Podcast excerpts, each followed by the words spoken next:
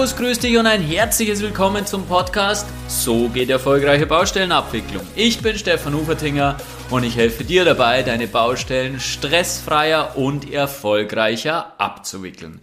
Ich freue mich heute total, dass du dabei bist und heute haben wir den zweiten Teil des Podcast-Interviews mit René Huppertz zum Thema IPA, zum Thema integrierte Projektabwicklung. Ja, wir haben in dem ersten Teil die ersten vier äh, Charakteristika von IPA besprochen. Wir haben darüber gesprochen, wie die frühe Einbindung der Schlüsselpartner funktionieren kann, wie der Vertrag gestaltet werden kann, wie das Risiko aufgeteilt werden kann und wie Entscheidungen im IPA-Modell getroffen werden. Ich glaube, da waren schon ganz, ganz spannende und interessante Ansätze dabei und vor allem auch Ansätze, die durchaus durchblicken lassen, hey, das könnte schon in der Gesamtheit wirklich ein guter Ansatz sein und wirklich einen Mehrwert bringen bringen. Im zweiten Teil schauen wir uns die restlichen, die anderen vier Charakteristika an.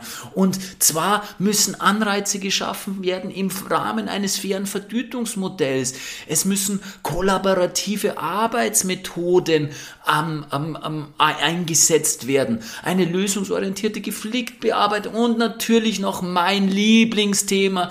IPA braucht eine kooperative Grundhaltung. Also wunderbar genau mein System. Du kannst dich schon sehr darauf freuen, auf das Gespräch mit Dr. René Huppert. Du wirst heute noch einmal ganz, ganz viel lernen, wie auch ich gelernt habe. Ich wünsche dir ganz viel Spaß beim Anhören.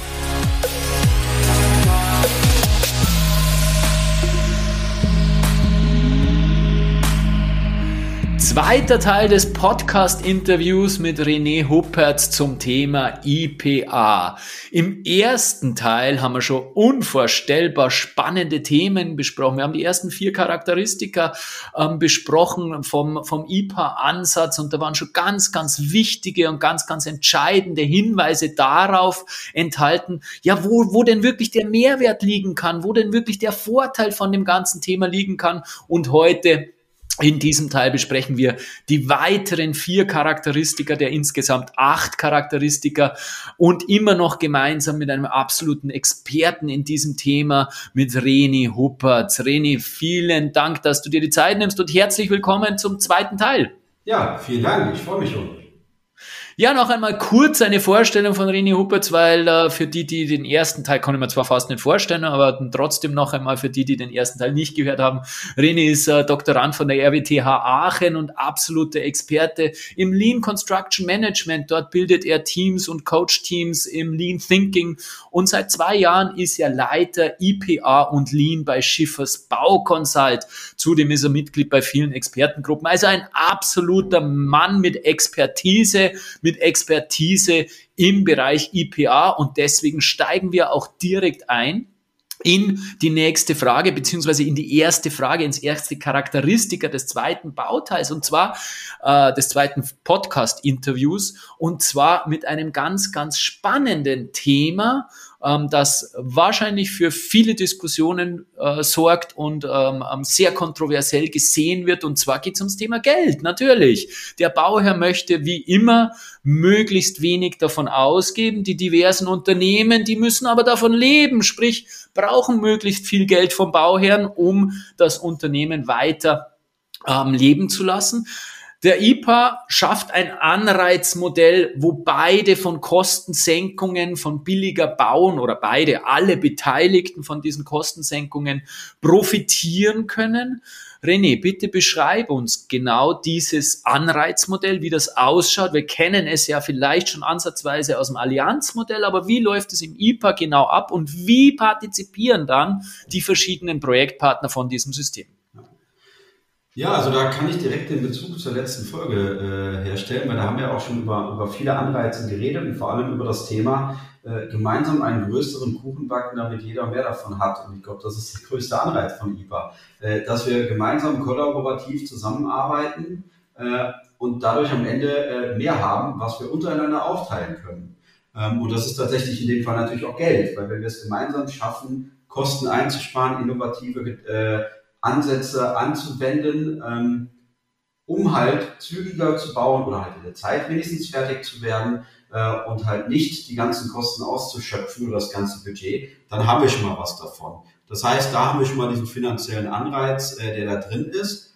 Ein anderer finanzieller Anreiz, äh, der gerne mal genannt wird, ist dieses Thema gemeinsame Risiken. Wir, wir tragen gemeinsam Risiken, wir lösen Risiken gemeinsam, wir werden also nicht alleingelassen bei unseren Problemen. Ähm, das ist schon mal, finde ich, auch ein, ein schöner Anreiz, den man nennen sollte.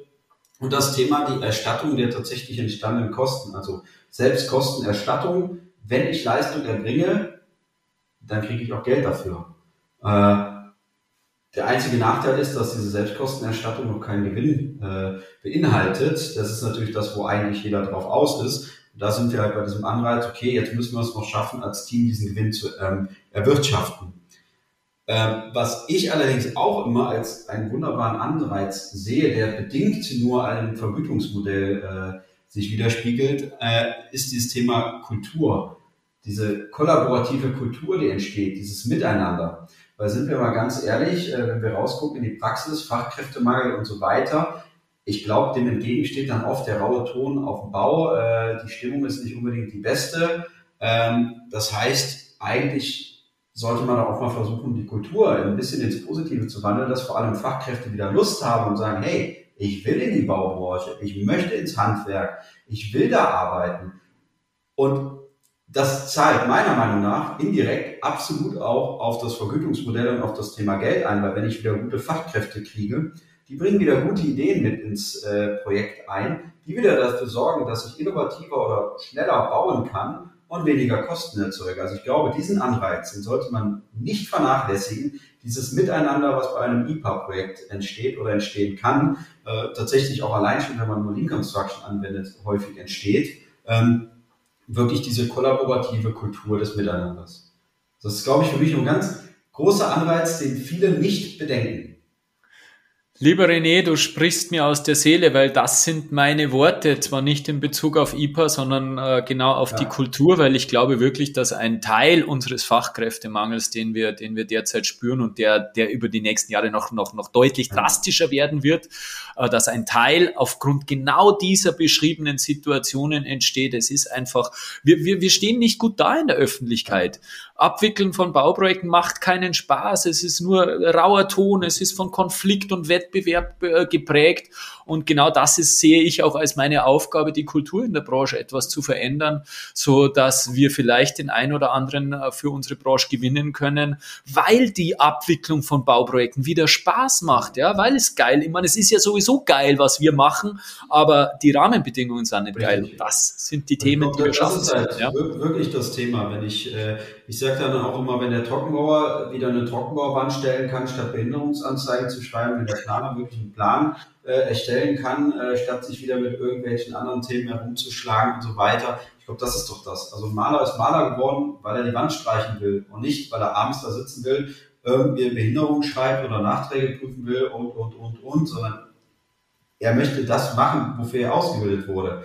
Und ich glaube, das wollen die meisten. Ähm, ja, es gibt dann auch genug Claim Manager und so weiter, die haben auch immer noch eine Daseinsberechtigung, so ist es ja nicht. Aber man sollte doch hinkommen zu dem, ich mag den Begriff vom Heiko Fuchs sehr gerne, Bauvergnügen. Äh, also, dass man wieder Spaß am Bauen hat und Spaß an seinem Job hat.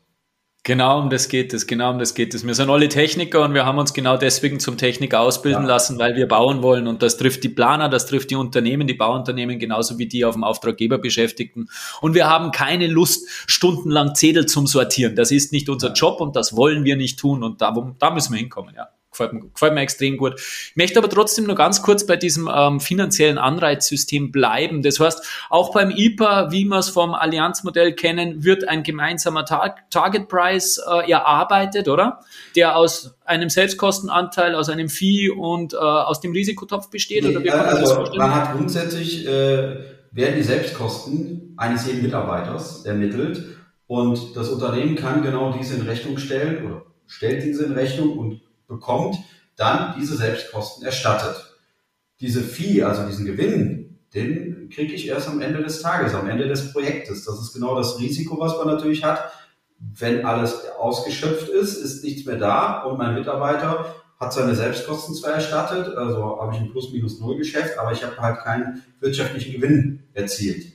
Das ist der Nachteil. Also hier das Thema Selbstkostenerstattung ist eine Sicherheit, weil ich weiß, der Mitarbeiter, wenn er drei Stunden was macht, kriegt er drei Stunden bezahlt. Nachteil ist, ich habe noch nicht obendrauf diesen, diesen Gewinn. Der, der kommt erst am Ende. Den kriege ich jetzt nicht pauschal am Ende des Monats äh, ausbezahlt. Da kriege ich jetzt nicht, äh, wenn der Planer seine 20, 30 oder 200, 300 Stunden erbracht hat, äh, dann kriegt er diese Stunden Selbstkosten erstattet. Klar, und dieser, dieser Gewinn am Ende des ja. äh, Bauvorhabens, der errechnet sich dann im Verhältnis zu einem Target Price. Oder im Vergleich zu. festgelegt, beziehungsweise auch, wir haben hier das Thema, dass wir ein Budget haben vom Bauherrn, dann im nächsten Schritt, wenn wir auch über das Thema Methoden reden, Target Value Design, wo wir dann genau darüber reden, okay, wir haben ein Ziel, was wir erreichen wollen, wir haben ein Budget. Schaffen wir dieses Ziel mit dem Budget einzuhalten oder nicht? Wenn nein, lieber Bauherr, Kannst du, kannst du oder musst du dein Budget erhöhen? Äh, wenn ja, okay, schön, wenn wir das schaffen, dann haben wir einen, einen großen Puffer, haben vielleicht sogar noch einen Bonus. Und wenn man dann darüber redet, dann gibt es auch immer noch die Möglichkeit, dass der Bauherr so oder so sagt, äh, im Kontext Vergütungsmodell, äh, wir haben noch einen Bonustopf, der, wenn ihr diese Ziele erreicht, auch noch ausgeschüttet wird. Oh. Ein kleines, ich, ich sag mal, Incentive, ein kleines Dankeschön. Wenn ihr die von euch gesetzten Ziele wirklich so erreicht, habe ich noch einen Bonus.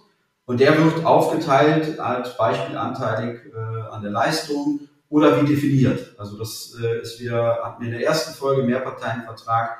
Wie definieren wir das? Wer kriegt eigentlich was vom Kuchen, äh, damit auch jeder weiß, auf was er sich da einlässt. Genau, das war jetzt gerade nochmal eine Nachfrage zur Vertiefung ja. gewesen. Das wird alles dann in diesem, in dieser ersten Phase, in genau. der Gestaltung des Mehrparteienvertrages wird es dann festgelegt. Ja. Perfekt, verstanden. Nächste Charakteristika, das sind äh, die kollaborativen Arbeitsmethoden. Darunter fällt auf jeden Fall mal Lean. Aber was ist denn noch alles drunter zu verstehen und welche Methoden werden da für gewöhnlich eingesetzt bei diesen kollaborativen Methoden? Also grundsätzlich wird unter den kollaborativen Methoden vor allem Lean und BIM verstanden. Also und das selber sind ja schon sehr sehr große Methoden Kästen. Äh, da gibt es sehr viele äh, Elemente drin, wenn wir jetzt alleine an Lean denken. Ich habe es gerade schon erwähnt, Target Value Design in der frühen Phase, äh, Ziele und Kosten gegenüberstellen, Werte ermitteln, was ist notwendig, was wird gebraucht oder eben nicht gebraucht. Ähm, dann das Thema Last Planner System, äh, was meistens äh, in der integrierten Projektabwicklung als Teil aus dem Lean genutzt wird, äh, also im Standardfall zum Beispiel jetzt analog mit Post-its äh, zu planen. Ich glaube, das würde jetzt den Rahmen sprengen, wenn ich es im Detail erläutere, aber man findet viel dazu. Ich kann viel dazu sagen. Lars Brenner, kollaborative Arbeitsmethoden, die vor allem den Fokus auf die nächsten Wochen legt, auf Tagesbasis mit den Akteuren gemeinsam wird überlegt, was wird wann gemacht, in Planung und Ausführung. Also es ist nicht, Lars Brenner ist nur für die Ausführung, sondern auch in der Planung. Dann, je nachdem, was man für ein Projekt hat, äh, die Taktplanung, Taktsteuerung, dass man wirklich eine Taktung äh, im System hat, um halt hier kollaborativ zu arbeiten, um eine Sicherheit zu haben. Und wie gerade schon gesagt, Building Information Modeling. Also tatsächlich nicht nur BIM als 3D-Modell zu verstehen, sondern als Arbeitsmethode, als Arbeitsphilosophie. Und da sind sich Lean und BIM ja sehr ähnlich. Ähm, ich habe einen Vortrag gehalten, Lean und BIM, zwei Ansätze, eine Philosophie. Und da stehe ich auch hinter, weil eigentlich wollen beide dasselbe. Beide wollen ein kollaboratives Umfeld schaffen und beide wollen dafür sorgen, dass Informationen zielgerichtet ausgetauscht werden. Lean fokussiert ganz stark den Prozess und BIM das Produkt, weil ich tatsächlich am Produkt zum Beispiel draufklicken kann. Ich weiß, wann wird was eingebaut, was sind die Bestandteile, was sind die Informationen, die dahinter liegen, wer ist der Lieferant und dann noch verknüpft mit BIM, wie ist der Prozess eigentlich dahinter. Und das sind die Kernmethoden im Kontext kollaborative Arbeitsmethoden. Ähm, wie es in Zukunft, ob es in Zukunft Lean und BIM gibt oder ob es irgendwie heißt, äh, kann ich nicht sagen. Deshalb wurde auch hier vom IPA-Zentrum kollaborative Arbeitsmethoden geschrieben und nicht Lean-Methoden oder BIM, ähm, weil es schlichtweg falsch wäre. Und wie gesagt, auch beides eigentlich ja nicht Methoden sind, sondern Philosophien, die dahinter stecken, äh, Management-Ansätze, Management-Philosophien, die verschiedenste Methoden anwenden. Ich glaube, da, da muss man sich mit auseinandersetzen. Man kann auch Design Thinking einsteigen, da sind wir schnell in diesem Agilitätsthema auch drin, ähm, dass man sich mit diesen Themen befasst.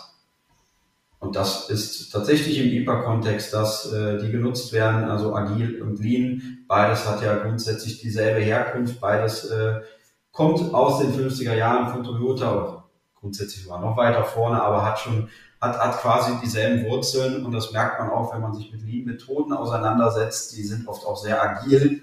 Das heißt, Lean und Agil ist da quasi eins äh, und nicht zwei unabhängige äh, Methoden.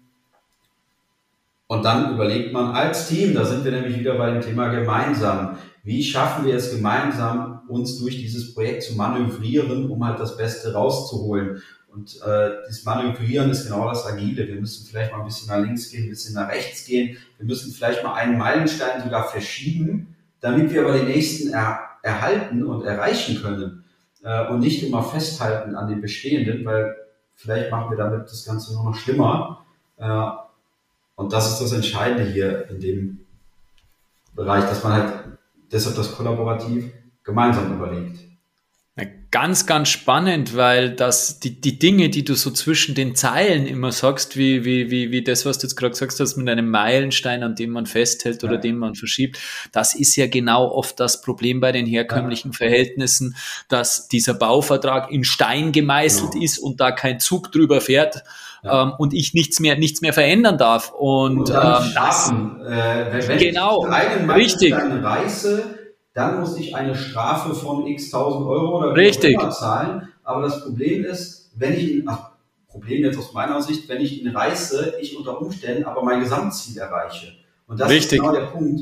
Natürlich sollte ich immer Best for Project, äh, wie in der ersten Folge häufiger gesagt, immer vor Augen haben, was ist das Beste für mein Projekt. Und es kann sein, dass das Beste für mein Projekt ist, einen Meilenstein nicht zu erreichen. Um mal ein Beispiel zu nennen, wenn der Meilenstein zum Beispiel ist, der Trockenbau ist fertiggestellt äh, zum Zeitpunkt X könnte es sein, dass Zeitpunkt X aber vielleicht doch nicht mehr so sinnvoll ist, weil irgendwelche Gerätelieferungen kommen später und müssten mit viel Aufwand an diesen Trockenbauwänden vorbei manövriert werden. Wenn der Trockenbau noch nicht da steht, fahre ich einfach gemütlich rein, stelle mein Gerät ab und gut ist. Das heißt, dieser Meilenstein Trockenbau fertig, den sollte ich verschieben, damit ich am Ende günstiger dastehe. Genau, alle, alle günstiger dastehen genau. und nicht nur der Trockenbauer oder nicht nur der Bauherr oder nicht nur der eine. Also bei dem Thema Best for Project, also was ist das Beste Jawohl. für das Gesamtprojekt? Der Trockenbauer hätte natürlich in dem Beispiel den Vorteil, er ist fertig, hat seine Leistung abgeschlossen. Nur am Ende des Tages haben andere Probleme dadurch. Das heißt, besser fürs Projekt wäre es, diese drei Wände vielleicht nicht zu stellen, das Großgerät einzubauen und dann erst die Wände zu stellen, weil dann spart man am Ende des Tages Geld das gilt es halt hier kollaborativ, deshalb der Name, zu erarbeiten.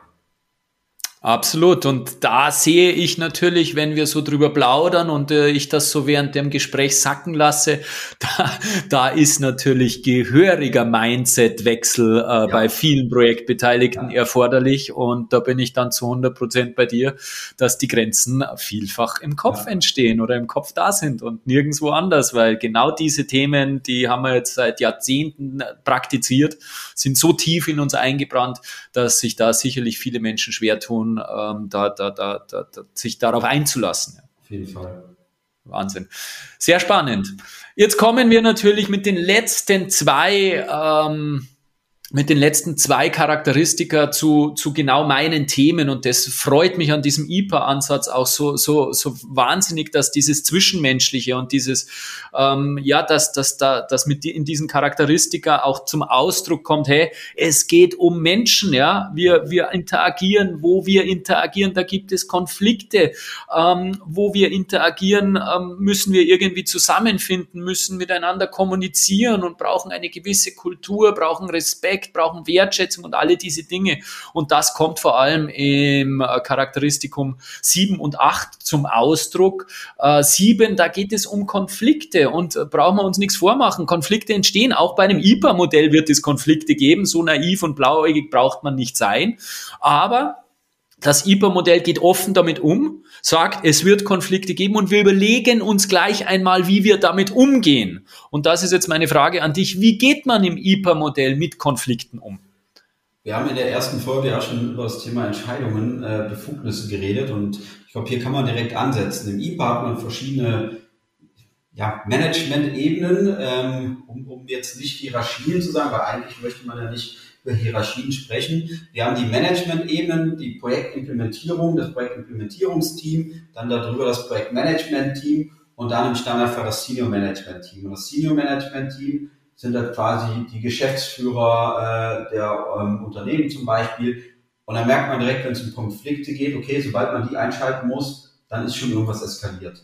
So, das heißt, im besten Fall lösen wir Konflikte schon in den Ebenen darunter. Also direkt auf der Baustelle, wir stehen äh, an der Wand und haben ein Problem und lösen das. Oder wo wir auch drüber geredet haben, Planung. Wir sind in der Planung, wissen gerade nicht, wie, wie könnte dieses Detail aussehen? Ah, ich hole jetzt mal direkt den Ausführenden dazu und dann reden wir darüber. Wir klären diesen Konflikt jetzt hier.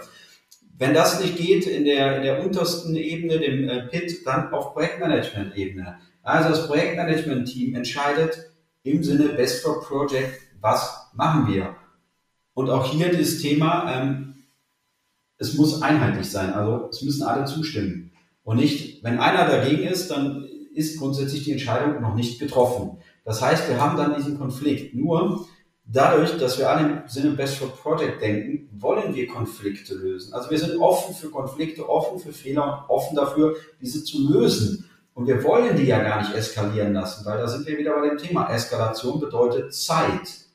Zeit, die ins Land geht, Zeit, die Geld kostet und die unseren Topf schmälert von der Vergütung, vom Vergütungsmodell.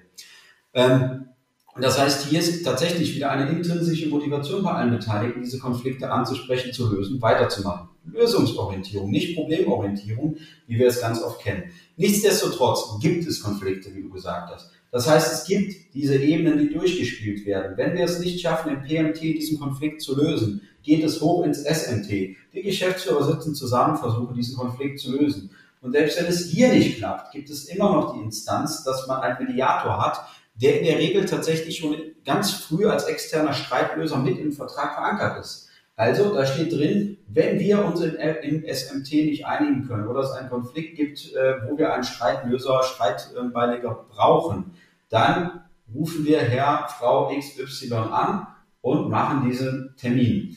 Die Wahrscheinlichkeit, dass allerdings dieser Streitlöser benötigt wird, ist halt relativ gering aus Grund der eben definierten äh, Bedingungen. Und ich glaube, das ist, das ist das wichtigste Kontextkonflikte, dass man hier offen damit umgeht, wie du eben auch schon gesagt hast. Ein offener Umgang mit Konflikten und eine gemeinsame Lösung dieser. Das ist ein bisschen anders, als wir es sonst oft kennen, also jedenfalls wie ich es auch oft aus Projekten kenne. Äh, da hat man einen Konflikt und dann versteckt man sich dahinter oder dreht den äh, Rücken zu und geht weg und sagt, so jetzt löst ihr mal das Problem. Das möchte man im IPA nicht, weil dafür ist das Team nicht da. Das heißt, das Thema Konflikte, also dieser siebte Ansatz ist sehr eng mit dem Thema Entscheidungen zu ja. sehen, weil dieselbe Eskalationsstufe da ähm, wieder benutzt wird oder, ja. oder vorgesehen ist dafür. Und ähm, was man ja schon auch sagen muss, ganz klar sagen muss, viele Konflikte sind Zielkonflikte. Das heißt, sie entstehen dadurch, dass die Parteien unterschiedliche Ziele ja. verfolgen in genau. diesem Projekt. Und beim IPA sollte das ja eigentlich, wenn man dieses Konzept, was du jetzt gerade beschrieben hast, ähm, die eineinhalb Podcast-Folgen, dann sollte das ja eigentlich egalisiert sein, dann sollte es das nicht mehr geben, oder? Weil wenn wir alle dasselbe Ziel verfolgen, Best for Project, dann gibt es keinen Zielkonflikt mehr. Richtig. Also, also es sollten auch weniger werden. Dadurch, dass man sich ja zu einer ganz frühen Phase zusammensetzt und gemeinsame Ziele erarbeitet, diese gemeinsamen Ziele im laufenden Prozess hinterfragt, im Notfall anpasst, wenn es notwendig ist, habe ich dieses Thema Zielkonflikte eigentlich gar nicht mehr. Und wie gesagt, da das Ziel ist, einen größeren Kuchen zu backen und nicht mich um den kleinen Kuchen zu streiten, habe ich da auch tatsächlich schon viel äh, Konfliktpotenzial aus der Welt geschafft. Perfekt. Also eine Kombination aus äh, durch diesen Ansatz Konflikte grundsätzlich verringern und ja. eine klare Struktur vorgeben, einen klaren Plan vorgeben, ja. wenn dann doch Konflikte auftauchen. Wie gehe ich damit um? Richtig. Eine klare Lösungsstruktur vorgeben und das macht absolut Sinn. Wunderbar. Der letzte Ansatz, ähm, der gefällt mir natürlich äh, am besten da geht es um eine kooperative Grundhaltung, genau mein Thema. Das Beste kommt immer zum Schluss. ähm, ja, es geht ja doch immer darum, dass äh, Menschen mit verschiedenen Persönlichkeitsmerkmalen, verschiedener Persönlichkeiten da zusammenkommen. Und ja, das ist halt nicht so einfach, dass man die dann auch vereint und dass man da dann gemeinsam kooperativ miteinander zusammenarbeitet, dass man sich untereinander versteht dass man Vertrauen aufbaut und alle diese Dinge, die da dazugehören. Ähm, durch welche Maßnahmen soll im IPA Ansatz, die kooperative Grundhaltung gefördert werden, weil es ist ja so, dass die Persönlichkeitsmerkmale, wenn man das Ocean-Modell mal, mal heranzieht, ähm, da gibt es ja dieses Persönlichkeitsmerkmal Verträglichkeit, ja, und das ist doch relativ stabil, was die Forschung so sagt. Das heißt, welche Maßnahmen ähm, sieht da das IPA-Modell vor, dass man äh, die kooperative Grundhaltung bei den Projektbeteiligten verbessert? Also man, man fängt schon ganz am Anfang an. Wir hatten das Thema beim Auswahlverfahren äh, der Beteiligten, äh, dass man nicht mehr nur aufs Geld achtet, äh, sondern vor allem die äh, sozialen Fähigkeiten, Kommunikation, äh, Teamfähigkeit und so weiter in den Fokus stellt und es personenbezogen macht. Das ist auch eine Besonderheit, äh, dass tatsächlich schon zu einer sehr frühen Phase bekannt ist, welche Akteure tatsächlich die Aufgaben übernehmen.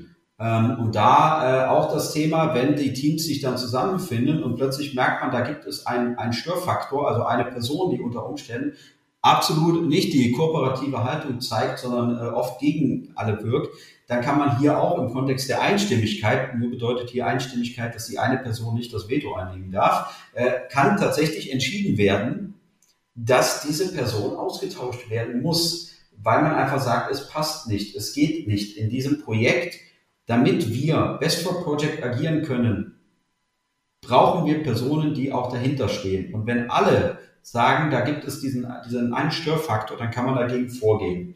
Ähm, und auf der anderen Seite natürlich dieses Thema, wir hatten es auch schon häufiger, gemeinsame Werte definieren. Also direkt zu Beginn gemeinsame Werte und Ziele-Workshops äh, zu machen, die halt tatsächlich die Zusammenarbeit im Allgemeinen fördern dann dafür sorgen, dass man offen transparent damit umgeht. Hatten wir gerade vorhin im Kontext Konflikte. Wenn ich einen Konflikt habe, wenn ich, wenn ich einen Fehler mache, offen kommunizieren, also eine Fehlerkultur etablieren, dass die Leute nicht versuchen, einen Fehler zu verstecken, weil meistens sind die versteckten Fehler die, die am Ende richtig teuer werden. Das heißt, die Leute dazu zu bewegen, ganz früh zu sagen, ich heb die Hand, ich habe hier Mist gebaut, wir müssen uns jetzt darum kümmern, dass wir die Auswirkungen möglichst gering halten. Äh, und das ist, glaube ich, das Entscheidende, um halt dann diese, dieses Vertrauen zu erzeugen. Äh, und ich habe vor vielen Jahren eine Masterarbeit zum Thema Vertrauen geschrieben, also der Einfluss von Vertrauen auf die Zusammenarbeit interdisziplinärer, wissensbasierter Teams. Das ist genau aus dem Kontext Bauen entstanden. Ähm, und da kam halt ganz klar raus, äh, wenn ich es schaffe, Leute zu motivieren, wenn ich es schaffe, Vertrauen zu erzeugen. Also Vertrauen schafft Motivation und Motivation steigert Produktivität. Naja, und jetzt wissen wir direkt eins, die Produktivität äh, führt dazu, dass wir am Ende einen größeren Kuchen haben, dass wir mehr, mehr Geld zur Verfügung haben, was aufgeteilt werden kann. Ähm, das heißt hier genau dieses Themenfeld Vertrauen ist da ganz wichtig, äh, dass wir das schaffen müssen. Wertschätzung untereinander, also das Thema Lean, Respect for People and Resources. Wir respektieren uns gegenseitig und wir respektieren die Ressourcen, mit denen wir umgehen. Und ich glaube, das hängt da alles zusammen in dieser kooperativen Grundhaltung. Also, dass wir Nummer eins bei der Auswahl schon schauen, wen nehmen wir ins Boot? Was sind die Unternehmen? Also plötzlich werden äh, Kriterien, wie hat das Unternehmen eine Vision, was sind die Werte des Unternehmens und lebt das Unternehmen diese Werte wirklich, werden viel wichtiger in der Auswahl, als sie bisher sind. Also bisher ich sage mal ganz salopp, wird in der Branche eher gesagt, Werte, was soll denn der Quatsch? Ne? Also so, aber das ist genau dieses Thema. Da gibt es doch diesen schönen Spruch, ähm, Kultur ist Strategie zum Frühstück. Und das ist genau der IPA-Kontext. Also wir brauchen diese Kultur im Unternehmen schon. Das Unternehmen wird ausgewählt im Verfahren. Die Beteiligten leben das auch, werden dann gemeinsam in das Team gesteckt. Man macht Teamworkshops, man macht auch mal einen Grillabend, also dies, was man auch jetzt auf Baustellen schon kennt. Nur es wird halt aktiv unter diesem Deckmantel Teambuilding gesehen. Und ich glaube, das ist das Entscheidende. Und dadurch entsteht halt dieser kontinuierliche Lernprozess, den wir halt haben wollen, dass die Leute sich gegenseitig ein Feedback geben, wie eben gesagt, diese Fehlerkultur leben. Und dann haben wir automatisch die kooperative Haltung untereinander. Das glaube ich auch, das glaube ich auch. Ich glaube, dass auch der Beziehungsaspekt eine sehr, sehr große Rolle spielt. Also dieses ähm, Menschen mögen Menschen, die so sind wie wir, ja, Menschen kennenlernen. Je besser ich jemanden kenne, je mehr Zeit ich mit jemandem verbracht habe, desto besser lerne ich ihn kennen und desto intensiver wird die Beziehung und desto intensiver wird das Vertrauen. Also ich glaube, dieser, dieser, dieser Weg der Workshops und der gemeinsamen Zeit ist ein ganz, ganz also, essentieller. Ja, ich, ich habe so ein Beispiel, das war eines meiner allerersten Lean-Projekte. Da habe ich mir das Planner aufgesetzt und dann gab es ein Gewerk, das hat gesagt, nee, mache ich nicht mit bei dem Quatsch, hier mit Post-its an der Wand arbeiten. Und dieses Gewerk ist dann ausgegangen und hat aber in den nächsten Wochen lief diese Person immer rauchend am Container vorbei und guckte immer rein und irgendwann klopfte es. Und dann stand dieser Herr äh, vor mir und ich habe das, in Gedanken ist das immer wie so ein kleines Kindergartenkind, was an der Tür klopft und sagt, darf ich mitspielen? Und fragte mich, Herr Ruppertz, darf ich doch wieder mitmachen? Ich habe nie gesagt, dass Sie nicht mitmachen dürfen. Sie haben sich ja verweigert. Und, ähm, aber mich würde jetzt interessieren, warum? Dann sagt er, ja, das ist ganz einfach, weil die anderen, die hier in dieser Besprechung sind, die gemeinsam darüber sprechen, was in den nächsten Wochen ansteht, die gemeinsam Probleme lösen mit den Post-its an der Wand, die arbeiten auch gemeinsam auf der Baustelle und helfen sich gegenseitig. Und ich bin irgendwie immer außen vor, weil ich bin der, der da nicht mitmacht. Also ich bin der, der nicht mitspielen will. Ne? Und deshalb will auch keiner mehr mit mir spielen. Und ich möchte. Ich möchte doch Teil dieser Gruppe sein. Das nenne ich mal gerne der, der Druck der sozialen Gruppe. Ähm, aber so, ja. ist, ich finde dieses Beispiel so. genau in diesem Kontext halt so, so, so anschaulich. Ja, die Leute haben gemeinsam ihre nächsten Wochen geplant und gemeinsam Probleme gelöst und haben dann auch auf der Baustelle gemeinsam umgesetzt. Und das ist doch genau die kooperative Haltung, wo wir hinkommen wollen. Nur darum geht es. Nur darum geht es. Und die haben in diesen Besprechungen Beziehungen aufgebaut, die haben gemeinsam Probleme gelöst und genau das baut Beziehung auf, baut Vertrauen auf und dann arbeite ich auch zusammen. Ja. Wunderbares Beispiel, voll, voll schön. Ja, das waren die acht Ansätze. Wahnsinnig spannend und man merkt eben schon, was ich einmal am Ende des ersten Teils gesagt habe, das greift ineinander. Ja, das ist ein richtig rundes Gesamtkonzept und ich verstehe schon, warum diejenigen, die sich mit diesem Konzept beschäftigt haben, intensiver beschäftigt haben, äh, sehr große Stücke darauf halten, weil in der Theorie, muss man sagen, ja. Praxis wird sich zeigen, aber in der Theorie hört sich das wirklich mega an und kann wirklich was Großes äh, werden, absolut. Ähm, letzte Frage zu dem Thema. Und zwar, jetzt ist es ja so, dass wir, wir haben in der Pause kurz drüber gesprochen, wie viele Projekte oder im Vorgespräch, wie viele Projekte das es denn gibt bei uns im deutschsprachigen Raum und das ist noch äußerst überschaubar. Jetzt ist ja in erster Linie der Bauherr dafür verantwortlich, dass er sagt, okay, ich mache ein IPA-Projekt, ich setze die, das und das Projekt als IPA-Projekt auf. Was würdest du einem Bauherrn sagen oder wenn du jetzt die Möglichkeit, stell dir vor, es sind alle großen Bauherren ähm, äh, der Welt oder im deutschsprachigen Raum hören diesen Podcast. Was würdest du diesem Bauherrn sagen? Was sind die ganz klaren Vorteile eines IPA-Projekts, um mehr Bauherren zu gewinnen, dass IPA-Projekte größer, flächendeckender umgesetzt werden? Wie, wie ich glaube ich auch in der ersten Folge mal gesagt habe, Bauvergnügen, also äh, dass tatsächlich das Bauen dann wieder Spaß macht Spaß machen kann, äh, wenn man sich darauf einlässt äh, und nicht, äh, wie es auch für Bauherren oft ein, ein Leid und eine Qual ist, weil man sich immer nur mit äh, allen möglichen Problemen und Konflikten rumschlagen muss. Äh, das ist, glaube ich, äh, das Entscheidendste. Ähm, und einfach dieses Mitgehen mal, mal anfangen. Also wir haben ja eben im Vorfeld kurz drüber geredet.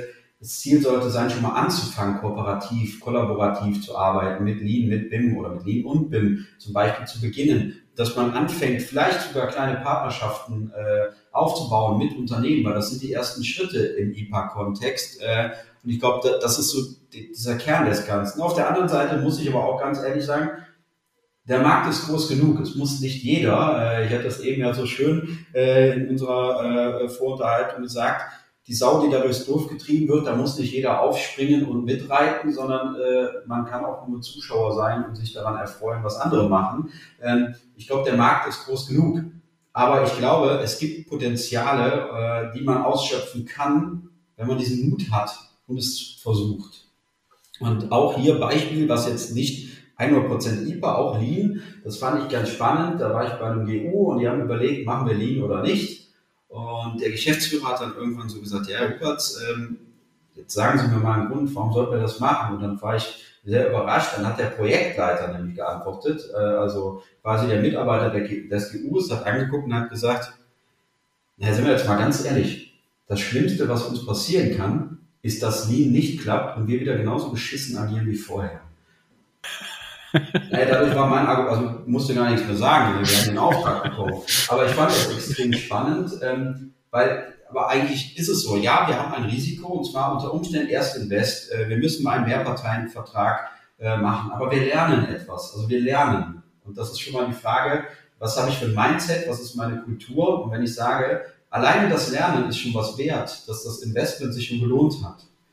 So, und wenn es da nicht klappt, dann habe ich aber immer noch was gelernt und das Schlimmste, was passieren kann, ich wickle das Projekt genauso ab wie vorher. So, deshalb äh, glaube ich, um es wirklich auch wieder hier sehr salopp mit den Worten, mit denen ich gestartet habe, ein bisschen äh, zu enden, um so salopp zu sagen, ich glaube, man kann nicht viel verlieren, außer dass man halt ein bisschen investiert und äh, Wissen dazu gewinnt. Dieses Mindset des lebenslangen Lernens ja. und äh, des auch durch Fehler Lernens, das ist leider Gottes aus meiner Sicht etwas unterrepräsentiert bei uns in der Branche. Aber ich hoffe, dass wir durch solche Ansätze und durch solche Gespräche auch hier etwas mehr Bewusstheit dafür schaffen, weil das ist ganz, ganz wichtig. Und deswegen möchte ich dir ganz herzlich danken, lieber René. Es war wahnsinnig spannend für mich, wahnsinnig lehrreich, wahnsinnig aufschlussreich. Ich glaube auch dasselbe gilt für meine Hörer. Und das letzte Wort gehört dir. Wo stehen wir als Branche in zehn Jahren? Was wünschst du dir für unsere Branche? Und äh, wie gesagt, das letzte Wort gehört dir. Ich verabschiede mich schon einmal von dir und sage nochmal recht herzlichen Dank. Ja, vielen Dank, Stefan. Auch meinerseits schon mal äh, sehr spannende äh, Unterhaltung, Diskussion mit dir. Ähm, wo, wo sehe ich die Branche? Also ich selber habe ja, ich habe ja einen Wunsch. Ich, ich sage mal, ich habe auch eine Coaching-Ausbildung gemacht und man sollte das, was man tut, mit Leidenschaft tun. So.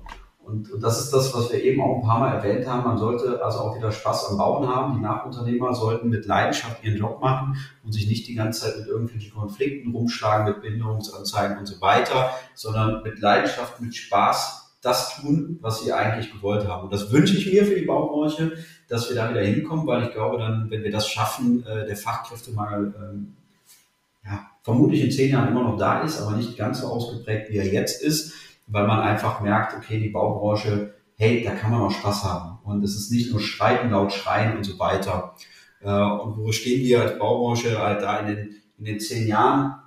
Ich denke mal, wir sind auf einem guten Weg. Äh, das Thema Lean, wenn ich zurückblicke, vor zehn Jahren kannte das eigentlich keiner. Äh, vor sechs Jahren oder fünf, sechs Jahren habe ich Lean nur eingeführt bei Projekten, die schon vor die Wand gefahren sind. Und mittlerweile kriegt man Anfragen in der frühen Planungsphase oder halt zu Beginn der Ausführung, dass man Lean einführt und das ist schon mal der erste Einstieg in Kollaboration, in, in wirklich gemeinsames äh, kollaboratives Projekte abwickeln.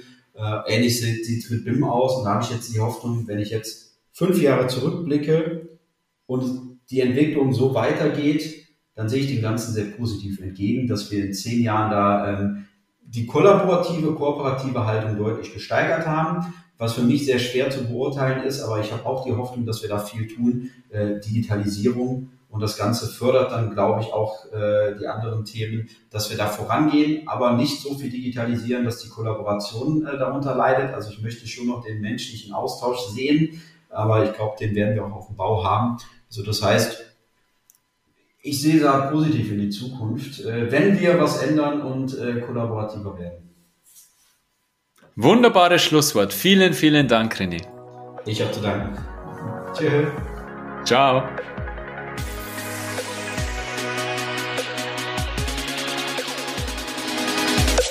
Puh, da machen wir mal das Dach über alle Ansätze drüber, die es derzeit so gibt, so wie es ausschaut. IPA ist ein Komplettpaket, das es wirklich in sich hat, das wirklich verspricht, einen Mehrwert auf der Baustelle in der Projektabwicklung zu erreichen. Wenn es wirklich richtig aufgesetzt ist und umgesetzt wird, dann glaube ich, kann da was richtig Großes entstehen. Mir hat es wahnsinnig viel Spaß gemacht, ich habe wahnsinnig viel gelernt und ich bin mir sicher, du auch. Herzlichst dein Stefan Hubertinger.